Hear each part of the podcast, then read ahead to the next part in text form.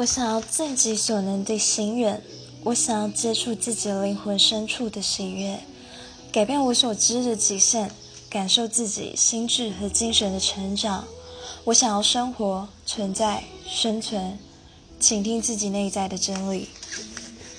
这个是韦恩戴尔博士的朋友写给他的，就是刚好在看一本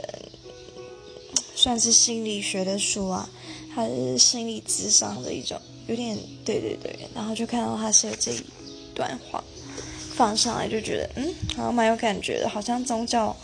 圣经那些写的东西哦，就看了一下，诶，不是诶，它是一首诗，就还不错。